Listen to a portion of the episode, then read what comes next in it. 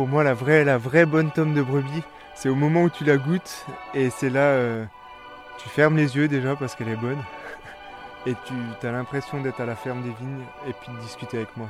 Et là, là c'est qu'elle était bonne.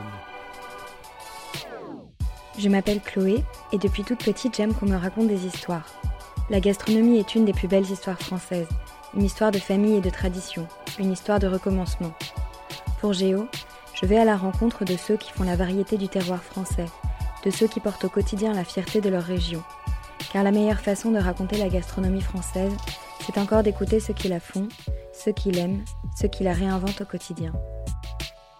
In the Food for Love, un podcast Géo, l'atome de brebis ou l'expression du terroir. Enfin, viens, viens, viens. Derrière. Hein. Aujourd'hui, une fois n'est pas coutume, je rejoins mon interlocuteur en pleine forêt. Nous sommes dans ce que la France a de plus sauvage, au cœur du parc régional du Morvan, au nord de la Bourgogne.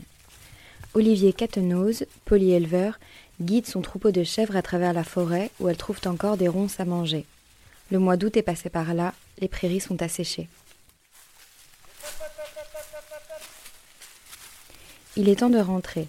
Olivier descend la colline dans la forêt, tout aussi habile que ces chèvres qui courent autour de moi, prenant bien garde à ne pas me cogner de leurs cornes.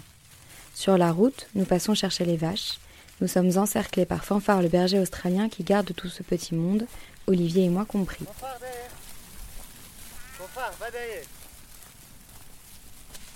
Ensemble, tranquillement, nous sommes avec des vaches, nous remontons jusqu'à l'étable où se trouve également la salle de traite.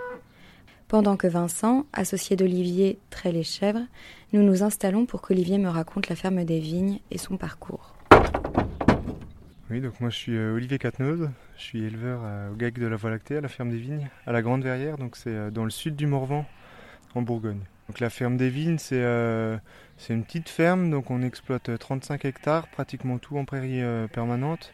On est polyéleveur, on peut dire, puisqu'on élève des chèvres, des brebis, des vaches, des porcs, des abeilles.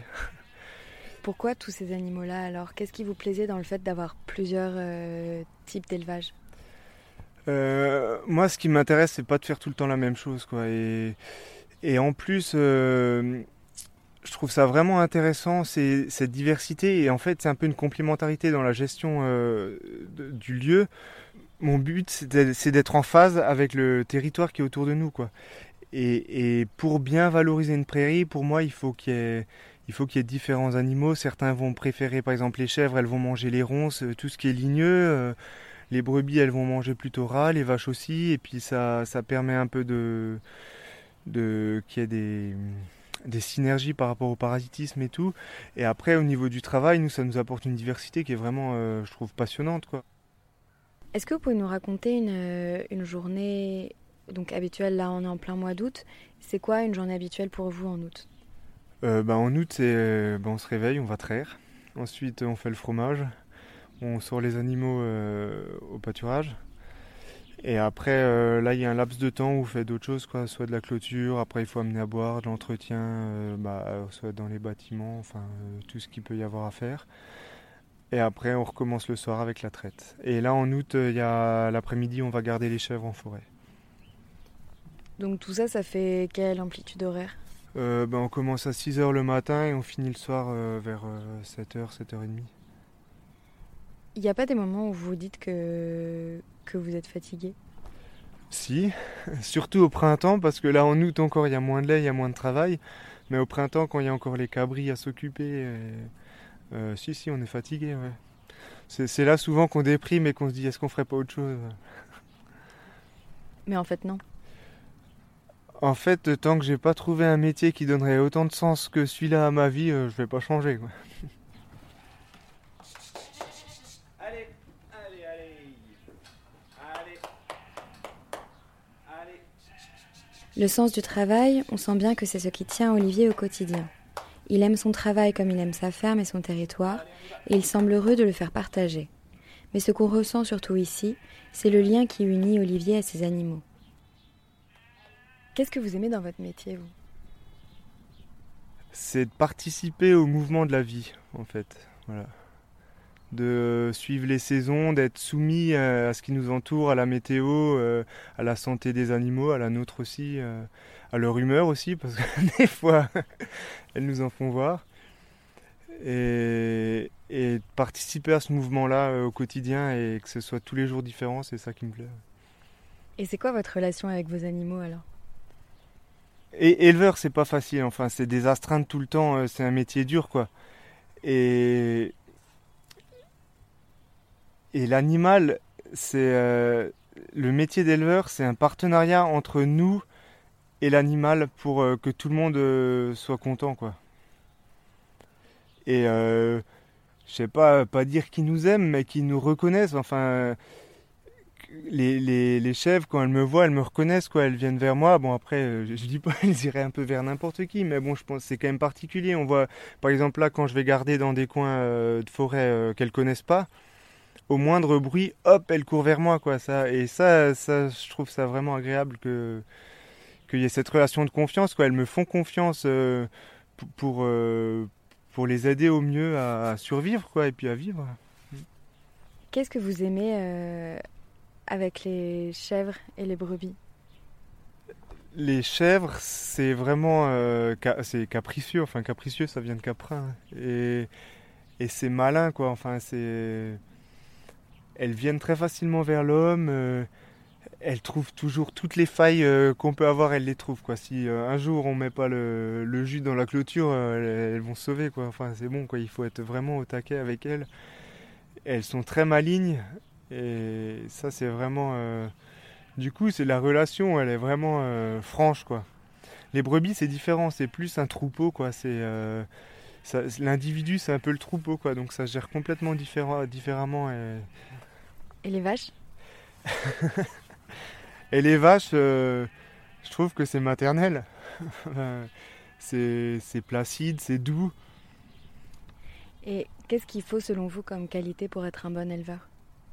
Faut être euh, endurant et euh, tolérant avec les animaux, avec tous leurs défauts. Ils acceptent aussi les nôtres. Et puis euh, humble. Pourquoi humble? Bah, enfin, pour moi, c'est c'est une grande leçon d'humilité d'être éleveur, quoi, parce que on vient avec un peu nos envies, nos désirs, nos croyances, et en fait, on passe notre temps à subir euh, ben tout, ce qui peut nous arriver quoi, en tant qu'éleveur, et puis euh, on peut en avoir des merdes. et je pense que euh, c'est la plus grande leçon que maintenant, ça fait 8 ans que je fais ça, et c'est la plus grande leçon que, que je reçois, c'est d'apprendre à accepter les choses telles qu'elles sont.